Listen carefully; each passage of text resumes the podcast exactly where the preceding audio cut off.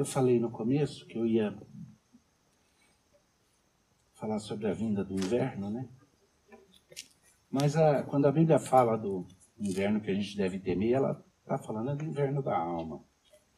Não simplesmente de uma estação que pode até nos ser benéfica. É, o que a palavra diz é, é bem claro. Quando Jesus, no capítulo 24 de Mateus, e hoje eu vou pregar no 22, mas no capítulo 24, na continuação do tipo de interação que ele está fazendo com o povo dele, ele começa a preparar a igreja para dias que virão. Ele fala de tempos nos quais as pessoas vão ser de um certo modo e tal. No versículo uh, 10 ele diz: Nesse tempo muitos hão de escandalizar, trair e odiar uns aos outros. E aí ele continua e diz: Levantar-se-ão muitos falsos profetas e enganarão a muitos. E no versículo 12 ele diz: E por se multiplicar a iniquidade, o amor se esfriará de quase todos. E desse inverno é que eu tenho medo. Eu já experimentei temperaturas é, onde com o fator vento você tinha uma condição tão, tão gelada, tão gelada, que uh, o mero cuspe já batia como pedrinha de gelo no chão.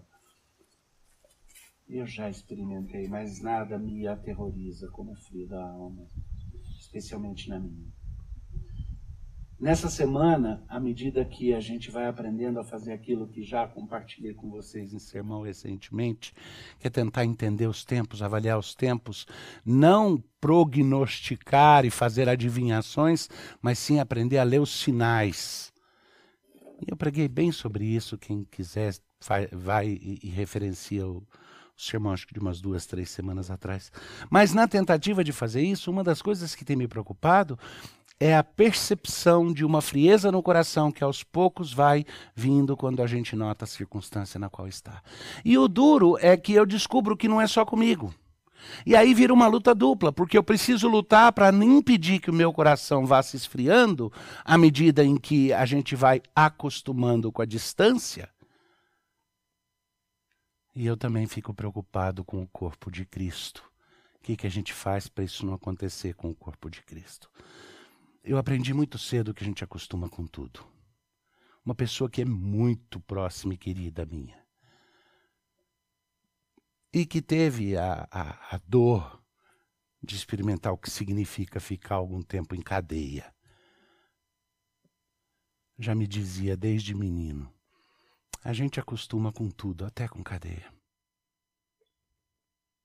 Mamãe, alguns anos atrás, alguns anos atrás, são quase 30 ou 30, publicou um artigo que teve um impacto interessante num, num, numa revista cristã americana, na qual ela propunha que era, era a época do ápice da crise da AIDS, e ela trabalhava com, é, a, com aidéticos na cidade de Boston, Boston e Cambridge, que é a cidadezinha ali ao lado, e ela dirigia um programa que trabalhava com a assistência a essas pessoas. E nesse artigo, falando sobre isso, ela menciona e ela usou um termo, eu acho que foi a primeira vez que eu vi o termo ser usado, mas hoje ele já é repetido em vários lugares. Ela usou uma expressão, ela disse que algo que se traduziria para o português como é, fadiga de compaixão. Compassion fatigue é quando passa muito tempo onde você precisa exercer a sua compaixão e você eventualmente esfria quanto a isso e já não tem mais a sensibilidade. Ora, vocês sabem o que é isso? Até um encravado a gente acostuma depois de um tempo, desde que ninguém pise, a gente ignora. A gente vai ficando insensível. E eu não quero ter um coração insensível, eu não quero ver o povo de Deus tendo um coração insensível, mas Jesus avisou que haveria um tempo no qual haveria um esfriamento, um inverno da alma, um esfriamento do coração. E há um sentido no qual o que Jesus está falando ali é aquilo que nós chamamos de escatológico, porque se refere a um momento específico da história. Mas toda vez que a Bíblia trabalha com escatologia, ela sempre tem referências futuras que são específicas, ela sempre tem ao mesmo tempo ensinamentos gerais, princípios gerais, que são arquétipos para entender o todo. E eu não sei se nós estamos nos aproximando de um tempo final onde o amor se esfria do coração de quase todos. Às vezes é essa a impressão que eu tenho. Mas é impressão. Não posso falar que é a palavra do Senhor. Mas a palavra do Senhor diz que esse é um risco sempre eminente para o meu coração e para o de vocês. E aí vem aquelas pequenas coisinhas, aquelas, é, é, aqueles, aquelas dicas que você lê, os pequenos sinais que vão incomodando. Por exemplo, eu comecei a sentir um certo incômodo com o fato de que no começo dessa situação nova, é, você tinha situações nas quais as transmissões dos cultos que estavam sendo transmitidos para que outros pudessem assistir em casa, elas eram assistidas por muita gente. Gente de outras igrejas corria de um para outro para assistir dois ou três cultos, sermões e pregações. E nessa semana, é, um, um, dos centros de difusão de notícias dentro do chamado mundo gospel, publicou um artigo dando as estatísticas de como houve um declínio muito grande, maior do que 30%, 40% do número de pessoas assistindo os cultos que estão sendo transmitidos, do número de pessoas participando nas devocionais. Eu sei que às vezes a gente fala, mas está cansando, tá? É, é, o problema é o problema é outro. O problema é o retorno depois da normalidade. Eu tenho medo do inverno da alma. E quando ele se aproxima, eu acho que a gente precisa, como igreja, parar, pensar, tomar consciência do que está acontecendo. Duas coisas, duas músicas interessantes. Não, não me saíam da cabeça quando eu matutava sobre esse texto da palavra do Senhor, já na fase final, não mais de interpretar, ler e entender o texto, mas já na fase de preparar o coração para compartilhar o texto. E, e, muito interessante, uma das músicas, todos vocês conhecem, é, é, eu, eu vou, a despeito do risco aqui, é, vou tentar. É aquela, eu ia tocar aqui, mas em vez de tocar, eu vou só compartilhar com vocês. É aquela que diz quando o inverno chegar, chama primavera, né? Eu acho. E, e, e, a música fala: Eu quero estar junto a ti. E ela é romântica. Mas eu queria poder, de coração aberto, dizer para o meu Senhor: quando o inverno chegar, eu quero estar junto a ti. Eu não quero que o, infer, o inverno se transforme no inverno da minha alma. Eu não quero que o inverno das circunstâncias se transforme no inverno da minha alma. Outra que é mais pesada, essa daí eu estava tocando no começo do culto, eu vou até só dar uma ideia para vocês de como ela sai completamente fora do, do, do, do lirismo lá do Tim Maia. Essa aqui.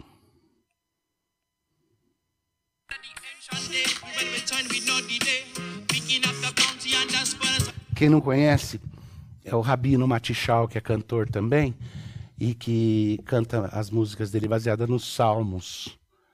Tá? E essa música em particular é sobre o Salmo 137. Na verdade, não é sobre, é o Salmo 30, 137. E ela diz: Jerusalém, se eu te esquecer, se um dia eu te esquecer, se no meu coração meu amor por ti esfriar, eu quero que a minha mão direita esqueça o que ela tem de fazer. Eu quero que a minha língua cole no céu da boca, se um dia eu te esquecer. E essas são palavras do salmista. E esse é um salmo pós-exílio babilônico, que começa dizendo assim, Salmo 137. Quando estávamos às margens dos rios da Babilônia, os nossos perseguidores nos diziam: cante-nos canções alegres. Mas como hei de cantar em terra estranha? Como é que eu vou cantar no cativeiro? Ah, Jerusalém, se eu me esquecer de ti, que a minha mão direita resseque e se esqueça do que ela tem que fazer. Ah, Senhor, se eu me esquecer de ti, que a minha língua cole no céu da minha boca e eu não fale nunca mais. Esse é o, esse é o drama que acontece lá naquele salmo. E às vezes a gente precisa de um lembrete. Eu precisei e eu, eu creio que talvez vocês precisem. E talvez mais ainda do que só vocês que estão conosco, aqueles que estão assistindo em casa. Que a nossa atitude deve ser: Senhor, se eu começar a esfriar o meu coração quanto a Ti, se eu me esquecer da comunhão dos santos, se eu me esquecer do gozo e da alegria que era cantar à beira dos rios da Palestina, se eu me esquecer da cidade santa do Senhor, que a minha língua cole no céu da boca e minha mão resseque. Quando o inverno chegar, eu quero estar bem preparado e forte. Para que o oposto polar, a polaridade inversa aconteça no meu coração. E quando o amor se esfrie do coração de quase todos, o amor se aqueça e seja luz, fogo e fortaleza nos nossos corações. Abre a sua Bíblia em Mateus, eu falei que ia ser em Mateus.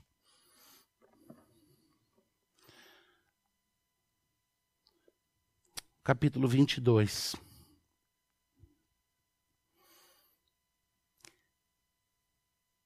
Everton me mandou um vídeo essa manhã. Eu não sei se ele percebeu nas nossas conversas a crescente preocupação no meu coração. Não com os membros da igreja, como que a gente mantém os membros, não com, mas a preocupação genuína, como é que a gente não deixa que o amor se esfrie do coração de quase todos. A Adriana anda meio impressionada porque um tempo atrás, numa pregação, eu expliquei que essa ideia do amor que se esfria do coração de quase todos não é apenas dos incrédulos, não é só o mundo que vai ficando mais cínico e frio, mas no coração dos próprios crentes, às vezes, o amor e a paixão se esfriam um pouco. Mas o Everton mandou um vídeo que é, coloca isso em termos de brincadeira, é, como se fosse um curso de treinamento de pastores, para uma preocupação que para muitas pessoas, em vez de ser mais a questão da essência do coração, é mais a questão de que o pessoal vai acostumar a não ir para a igreja e como é que faz para voltar depois. Então, o vídeo que ele me mandou que é o curso de treinamento para pastores aqui, eu acho que vocês vão conseguir ver um Quem está em casa é capaz de ver melhor ainda, né? Ajuda se eu tampar aqui. Sair do sol. Pode? Então tá bom. Pronto. É um curso de treinamento para preparar os pastores para o que fazer é, quando as igrejas começarem a reabrir para trazer as suas ovelhas.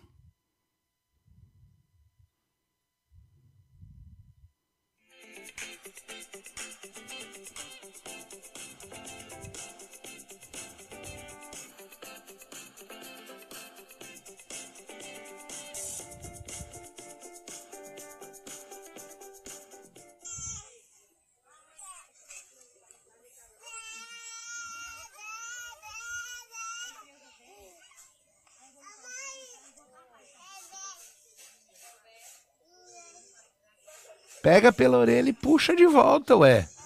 Ovelha fujona.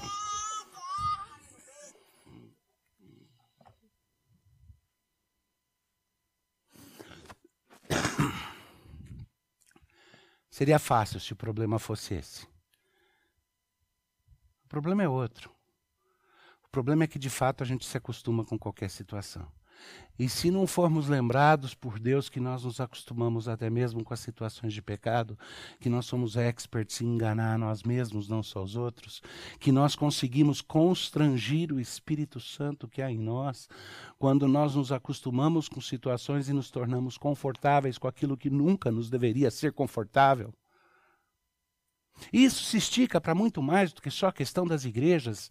Isso se estica com o fato de que essa situação que o mundo nunca experimentou, de coletivamente o mundo quase parar, isso era assunto de música antiga, o dia em que a Terra parou. Ah, isso daí era. A gente tinha expectativa que só num momento escatológico todo mundo ia parar. E agora, quando começa a esboçar um retorno, a grande pergunta é: a gente sabe que não vai ser igual era antes. Mas aonde que as mudanças e alterações do novo normal, da nova normalidade que nós vamos experimentar, vão estar par e passo com o esfriamento do coração quanto a muitas coisas preciosas. Não permita isso. Ouça a palavra do Senhor quando ela fala sobre essa questão. Quando ela nos explica o que é que acontece quando o amor se esfria até do coração daqueles que amam. Tá? Tem precedente histórico. Vamos lá, deixa eu ler com vocês. Mateus capítulo 22. Contar o que estava acontecendo. É, havia uma tentativa aí de pegar Jesus, de qualquer forma. É, eles queriam que. É, eles queriam fazer armadilhas aí para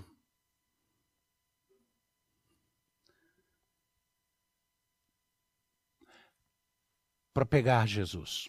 Eles eram uma liderança religiosa e eles sentiam que havia uma ameaça. No, no capítulo 21, é, vamos começar aqui.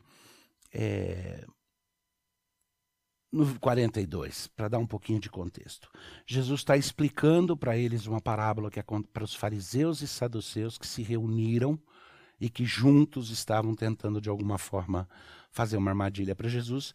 E Jesus então é, conta uma parábola para eles que representa o fato de que a motivação deles é torpe, de que o que eles querem, de que aquelas pessoas que naturalmente seriam inimigas estão reunidas naquele momento, o que eles desejam mesmo, o inimigo em comum deles que faz com que eles se, tornem aliados, é, que não se esperaria, é o fato de que eles precisam rejeitar Jesus. E Jesus então diz assim: Nunca lestes nas Escrituras a pedra que os construtores rejeitaram, essa veio a ser a principal pedra angular?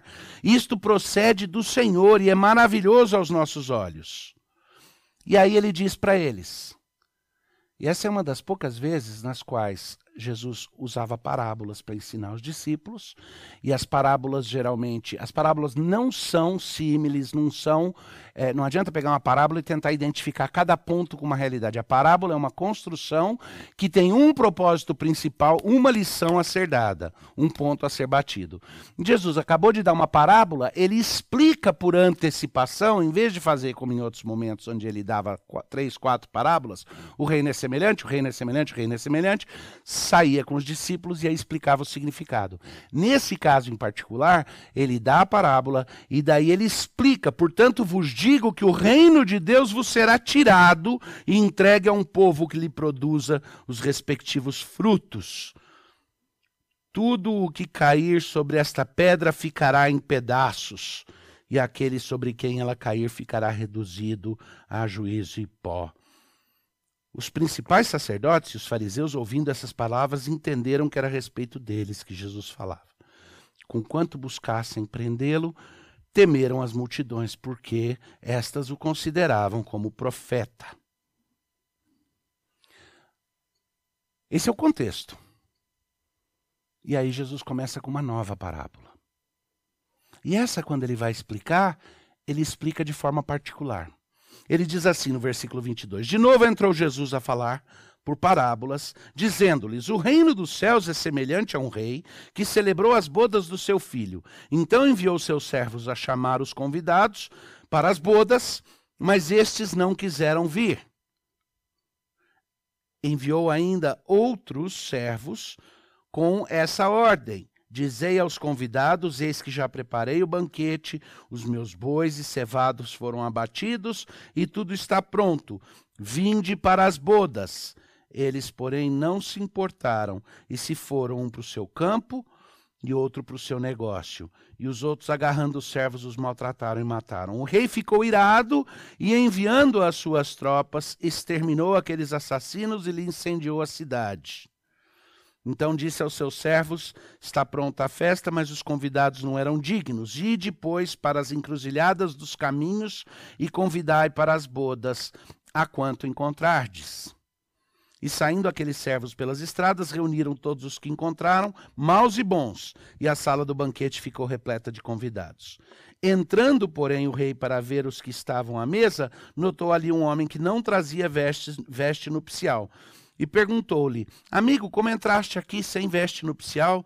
E ele emudeceu. Então ordenou o rei aos serventes: amarrai-o de pés e mãos e lançai-o para fora. Nas trevas ali haverá choro e ranger de dentes, porque muitos são chamados, mas poucos escolhidos. Eu preguei sobre esse texto anteriormente para aqui na nossa igreja para vocês.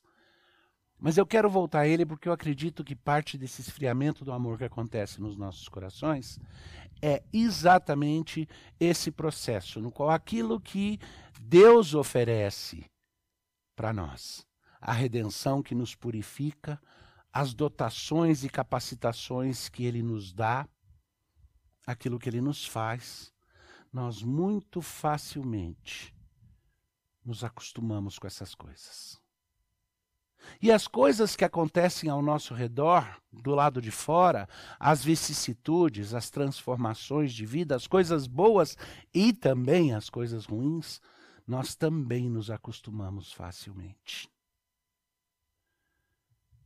E é muito fácil perder de vista a preciosidade que temos na comunhão com Cristo, na comunhão dos santos, na vida da igreja. Aquilo que nos torna fortes. Facilmente nós nos esquecemos e em ingratidão nós nos tornamos ocupados ou distraídos demais para prestar atenção. A, a, parábola é sobre, Jesus acabou de dizer, eu estou falando que vocês fariseus, saduceus, dois lados opostos, vocês, pseudo-religiosos, estão rejeitando exatamente a pedra fundamental. Vocês não estão entendendo que o que vocês estão jogando fora é a essência de toda religião. Vocês exploram a Bíblia, mas não conhecem, porque as Escrituras falam de mim. E aí é nesse contexto que Jesus dá uma parábola que mostra que muitas vezes aqueles que seriam os convidados naturais para o grande banquete, para as bodas, para as bodas do cordeiro, para as bodas do filho do rei, se esquecem. E o que Jesus falou para eles é: o reino vai ser tirado e dado para outros. E eu estou juntando no meu coração e, e, e na pregação aqui as duas coisas: o inverno está a caminho. O inverno da alma, um tempo de frieza de coração. E as circunstâncias que nós estamos experimentando, nas limitações que elas criam para a igreja, para a vida da igreja, sempre que a gente ora pelas autoridades, em cumprimento à ordem bíblica, a gente ora para que eles cuidem da nossa nação cuidem do reino dos homens de forma que a igreja tenha liberdade para exercer a sua função. Nós oramos pelos governantes para que eles conduzam a coisa de forma que a igreja viva em paz e prosperidade e possa então cumprir o seu ministério. Nós estamos experimentando circunstâncias que são limitadoras por fora e por dentro Ora, nós ainda levantamos e discutimos no nosso senso de justiça se essas limitações são legítimas ou não, e grande parte delas não são. É um imiscuir numa esfera que não pertence, de fato, ao, ao reino dos homens. Mas, independente disso, eu estou falando hoje de uma preocupação maior com algo que acontece no coração, quando a gente devagarzinho não percebe que aos poucos vai sendo solapada não apenas vão sendo solapadas não apenas as nossas liberdades externamente, mas vai sendo solapado o nosso coração e o ânimo e a vontade de buscar ao Senhor a qualquer custo. É assim que você se que você prepara um povo para se render. Você vai mexendo aos poucos, aos poucos, tirando casquinha aqui, casquinha colar, para que quando chegar a hora do bote, o enfraquecimento seja grande o suficiente, que não haja reação. É assim que todo sistema perverso se estabelece. E Jesus está explicando que o reino é algo que nós podemos perder o barco, nós podemos deixar de apreciar. Ele não está falando aqui, a parábola não é para falar sobre ir para o inferno ou ir para o céu. A expressão ao ranger de dentes e tudo é daquele que se fingiu como convidado da festa, mas que nunca se vestiu com as vestes nupciais, que é a purificação que Cristo traz. Mas aquilo está lá dentro só para mostrar esse ponto não para ser esticado. Porque, de fato, aqui, o que está acontecendo é que pessoas que deveriam participar da festa do reino estão distraídas demais, ocupadas demais ou cansadas demais para isso e tem outras coisas a fazer. Eu comecei a falar para vocês, mencionei a questão lá do, do, do que o Gospel, Gospel Prime News fez aquela estatística de de pessoas que estão assistindo os cultos e tudo. Mas é mais que isso, há uma preocupação da parte de muita gente, fora essa mais comezinha, que eu não estou nem aí com ela. Como é que faz para as pessoas voltar para a igreja? Como é que faz para buscar a ovelha? Vai lá, pega pela orelha e traz. Hum, é, mas fora essa brincadeira, a preocupação é muito mais séria. Será que, longe da comunhão dos santos, quando nós pecamos, e não importa se é para salvar a vida, não importa se é para preservar, eu temo mais aquilo que pode me ferir a alma do que aquilo que pode me ferir o corpo. Quando nós nos esquecemos da Assembleia dos Santos, ou substituímos ela por alguma outra coisa, e o tempo vai passando, existe um risco. Note, eu não estou falando que o problema é adaptar-se a uma situação momentânea. Eu estou falando daquilo que eu tenho dito desde o começo dessa crise, que aquilo que é excepcionalidade vai se tornando um excesso com o qual nós nos acostumamos e depois laceia e nós não sabemos voltar para trás. E é isso também quanto ao coração da gente.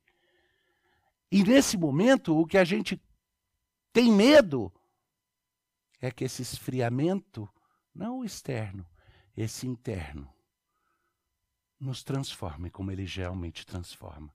E que a gente deixe de aproveitar a festa e o banquete que Deus coloca diante de nós. Que a gente perca esse barco do convite do reino. Quando preguei sobre isso anteriormente, eu falei do fato de que nós somos não os convidados. A gente se identifica com a pessoa errada às vezes na história, né? Historicamente, os convidados que eram esperados que abraçassem o reino e não abraçaram foram os judeus ali, os fariseus e os saduceus. E nós somos aqueles que se beneficiaram, fomos buscados nas encruzilhadas e tudo, e vestidos com roupas especiais. Tá?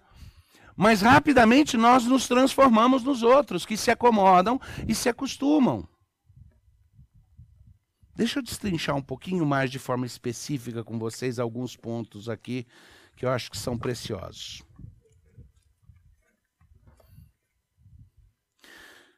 Quando nós lemos que Jesus disse a eles: A pedra que os construtores rejeitaram, essa veio a ser a principal pedra, a pedra angular. Jesus está se referindo primariamente ao povo da aliança. Ele não está falando no mesmo contexto geral da massa humana na qual ele diz o amor vai se esfriar do coração de quase todos. Mas o povo da aliança faz parte daquela massa geral. Então ele pode falar ao povo da aliança exclusivamente. Mas quando ele fala da massa geral, o povo da aliança está incluso na massa geral. Quando ele fala daquilo que acontece é, vamos dizer assim, escatologicamente, daquilo que acontece no desenvolvimento. Porque nós vivemos como pessoas de dois mundos. Nós somos povo de Deus, povo eleito, raça eleita, sacerdócio, santos, preservados por Deus, mas o pecado ainda habita em nós e nós não fomos tirados desse mundo caído. Então experimentamos parte daquelas vicissitudes. Só não levamos a culpa e a condenação porque essas foram tiradas. Mas experimentamos a perda de privilégios implícita em qualquer esfriamento do coração daqueles que são eleitos. Mas ali nessa parábola em específico, quem presume que já sabe tende a rejeitar o aprendizado. Jesus está falando é disso. Quem assume que já sabe tende a rejeitar o aprendizado. Eu não sei se você já experimentou quando alguém vai te dar instruções para ir para algum lugar, uma, uma, pisada na bola. Eu já dei essa pisada várias vezes. Que a gente acha que já sabe onde é, a pessoa começa a explicar, a gente fala, ah, já sei, já sei, já entendi. E quando chega lá, a gente não tem ideia de como que vai. Antigamente, quando não tinha GPS, quando não tinha Waze, eu virava para Adriana e falava: Espero que você tenha escutado bem aquelas instruções, porque eu assumi que eu sabia, eu estou perdido. E aí o que acontecia? A Adriana falava: Para e pergunta. E o que, que eu respondia? Homem não pede instrução, homem não para e pergunta na beira da estrada o caminho para os outros. Bendito ex que me impede de ter que explicar repetidas vezes para minha esposa que homem não pede instrução.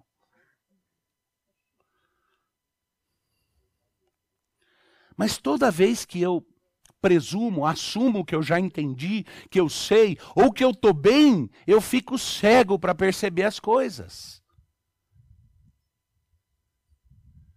É como se eu virasse agora e dissesse ali para o meu filho, ah, dissesse ali para o diácono Daniel: cuidado, você vai cair na piscina. E ele dissesse para mim: não, eu já estou tomando cuidado. E ele não percebesse que eu tinha notado que a cadeira dele estava com um dos pés muito próximo da borda. E ele presumiu e assumiu, nem olhou, talvez porque não queria passar vergonha de ter sido lembrado por alguém, ou, especialmente pelo pai. Ou, ou não sei, tem mil razões. Mas é comum na nossa vida fazer isso. E a primeira coisa que você pode fazer é rejeitar o que eu estou falando aqui, dizer, não, eu já sei disso, eu estou alerta para esse perigo. E é o jeito mais fácil de se entregar ao que vem. Presume e assume que você já sabe, que você já entendeu, e aí você vai rejeitar o aprendizado. Aqueles fariseus e saduceus, cada um a seu modo, interessante, de forma diversa, brigando entre eles, achavam que já tinham entendido as Escrituras e por isso rejeitavam o que Deus estava fazendo. E o que Jesus explica ali é que o reino dos céus é semelhante a um banquete, um banquete espiritual que é oferecido para aqueles que têm o direito, que são as pessoas que normalmente participariam desse banquete. Mas esses convidados naturais, ou porque estão distraídos, ou porque presumem que não há necessidade daquilo, bom segurar as tendas aí que elas voam. Eles simplesmente não têm interesse. Mas há um ponto curioso. O rei, quando ele resolve abrir, convidar todos ali na parábola, ele convida os indignos. Mas olha que interessante. Ele os convida onde eles estão. Ele não diz, me acha as pessoas bonitas, ou me acha as pessoas com potencial, me achem as pessoas inteligentes. Nem diz, me achem só gente feia, me achem só gente pobre, me achem só gente doente. Ele não faz. Ali na parábola ele diz, vai e acha aqueles que não seriam os convidados naturais. Mas a gente não fala, Jesus me aceita do jeito que eu sou? Não é bem assim. Ele me busca me abraça como eu sou. Mas ele tem uma condição para que eu seja aceito pelo Pai. Qual que é? Eu preciso ser justificado em Cristo. Esse é o sentido das vestes ali, tá? Ou seja, ele me busca como eu estou e aonde eu estou. Mas ele não me traz para si como eu era. Ele me transforma, me justifica me limpa, me purifica.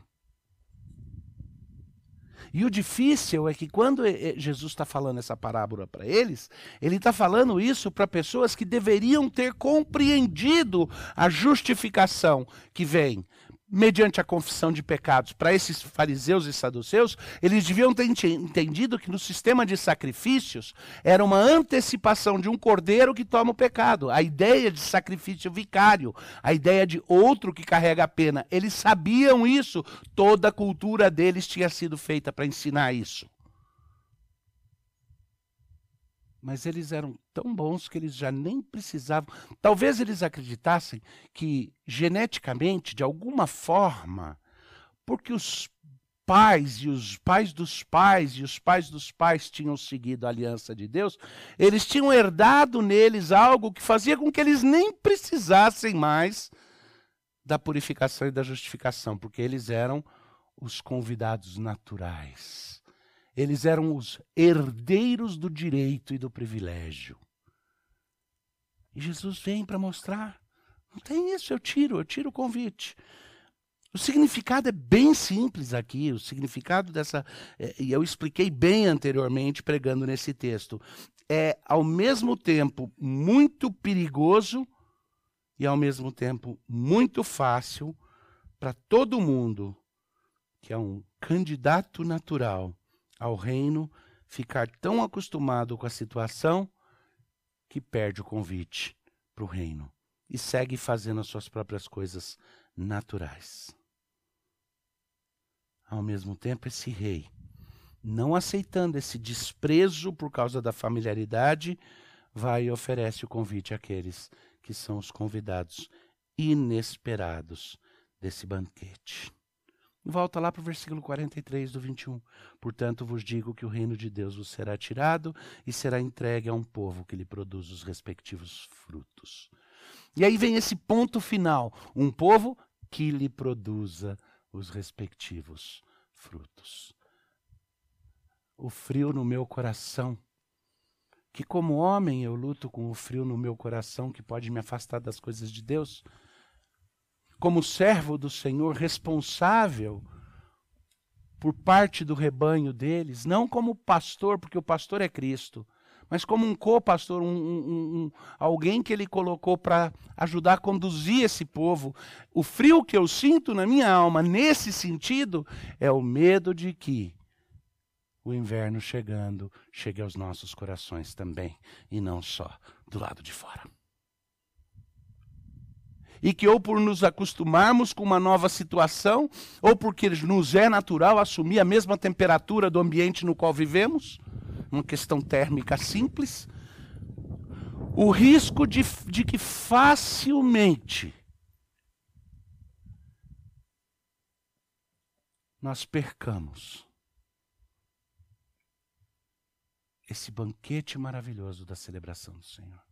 Isso diz respeito ao afastamento uns dos outros, ao afastamento da igreja. Isso diz respeito à sua paciência que está se exaurindo. Tem sermões que eu venho pregando para vocês há alguns anos que ficam me vindo à cabeça agora e me dá vontade de dizer: aproveita que você está em casa e assiste alguns deles de volta. Se você não souber correr com os que estão, andar com os que estão, correr com os que estão a pé, como é que você vai andar com os que estão a cavalo? Lembra desse sermão? Vocês não sofreram até a morte ainda, se fortaleça. Tem uma série de coisas que a gente estava precisando fazer agora para se fortalecer e preparar para esses novos tempos. Porque virão tempos nos quais as pessoas vão ser gananciosas, imorais, mentirosas, cultuadores de si mesmo e não de Deus. E nesses tempos o amor vai se esfriar do coração de quase todos. E à medida que Satanás engana as nações, a Bíblia fala: se o tempo não fosse encurtado, ele enganaria até muitos dos eleitos. Agora, se você me perguntar, então, pastor, o senhor está dizendo que já estamos nos tempos finais. Sim, desde a época de Jesus, os apóstolos estão dizendo que estamos experimentando um último momento. Agora a gente não sabe a duração desse último momento. Mas o que eu sei é a dinâmica do nosso coração. Quando a gente começa a se acostumar e se esfriar. E faz pouco caso da única coisa que vai ser a nossa boia salva-vidas. Quando o emprego for pro ralo, quando as liberdades forem cerceadas. Quando vermos nação se levantando contra nação em conflito. Ou quando vermos a verdade ser chamada de mentira e a mentira ser chamada de verdade, com toda a veemência de um aparato de comunicação forte. A única coisa, a única boia segura é a pregação do Evangelho e o corpo de Cristo e os nossos irmãos. Quando a porca torcer o rabo, é na comunhão dos santos que nós vamos encontrar a única forma de resistir. Meu Deus, a Bíblia é tão clara quanto a isso. Vai chegar uma hora que você não vai conseguir comprar, fazer comércio, fazer empréstimo, você não vai conseguir fazer tudo isso daí se você não topar se associar a um sistema iníquo que é contra Deus. E nesse momento, como é que a igreja vai sobreviver? Escambo secreto vai ser coisa só de crente. Mas deixa eu parar por aqui, porque eu não quero fazer isso apavorando vocês com o que vem pela frente, porque eu nunca me esqueço quando eu estava pregando, acho que era em Marabá, é, algum tempo atrás. A Sunamita deve lembrar, porque ela que agendou minhas pregações lá, e eu estava pregando exatamente sobre é, o confronto com o momento final da vinda de Cristo, e literalmente. Vocês, vão, vocês não vão acreditar, vocês vão achar que é piada, mas tinha, um, tinha mais de 200, 300 testemunhas que viram. Literalmente no momento em que eu estava falando sobre a futilidade de achar que isso daqui vai durar para sempre, explodiu o transformador elétrico no poste na frente da porta da igreja. E acabou toda a eletricidade. Faísca, faísca, acabou a energia. E literalmente teve gente que falou: Oh meu Deus, oh meu Deus. Eu ri e falei: Tá aí, tá ilustrado. É isso, meus irmãos. A gente está pronto. O inverno está chegando. Não só o inverno gostoso que eu gosto aqui, dos meus 5 graus a menos que São Paulo. Eu gosto do solzinho também. Mas eu gosto do frio. Mas não é só esse inverno. É o inverno de um mundo diferente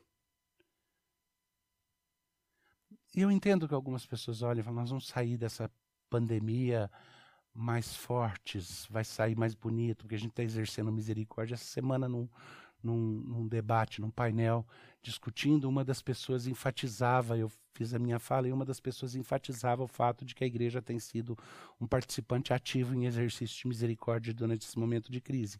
E dava exemplos. Era uma ministra de Estado, a ministra Damares. Mas, é, é, e eu entendo isso, mas nem ela tem o otimismo de que esse é o padrão das coisas. Ela está falando da participação que a igreja está tendo e da validade disso. Mas qualquer um que tenha sensibilidade e tenha a apreensão de saber que a igreja vai precisar, durante a adaptação para a nova situação, se preparar e se fortalecer para que aquecidos os nossos corações a gente traga fogo, calor e luz no mundo que parece caminhar rápido para a escuridão. O que eu não consigo é ter o otimismo de achar que esse mundo está sendo de alguma forma iluminado e transformado melhor. Porque eu ouço pessoas falarem de paz, paz, paz, e não há paz.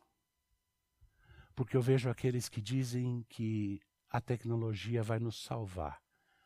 E a nova Torre de Babel me parece ser virtual, feita dentro da Matrix. Não vai nos salvar. E eu vejo pessoas que dizem: Eu tenho fé no homem, eu tenho fé na humanidade. E eles não conhecem o poder do pecado e por isso não podem conhecer o poder da cruz, da redenção e das promessas de Deus de novos céus e nova terra. Que Deus os abençoe.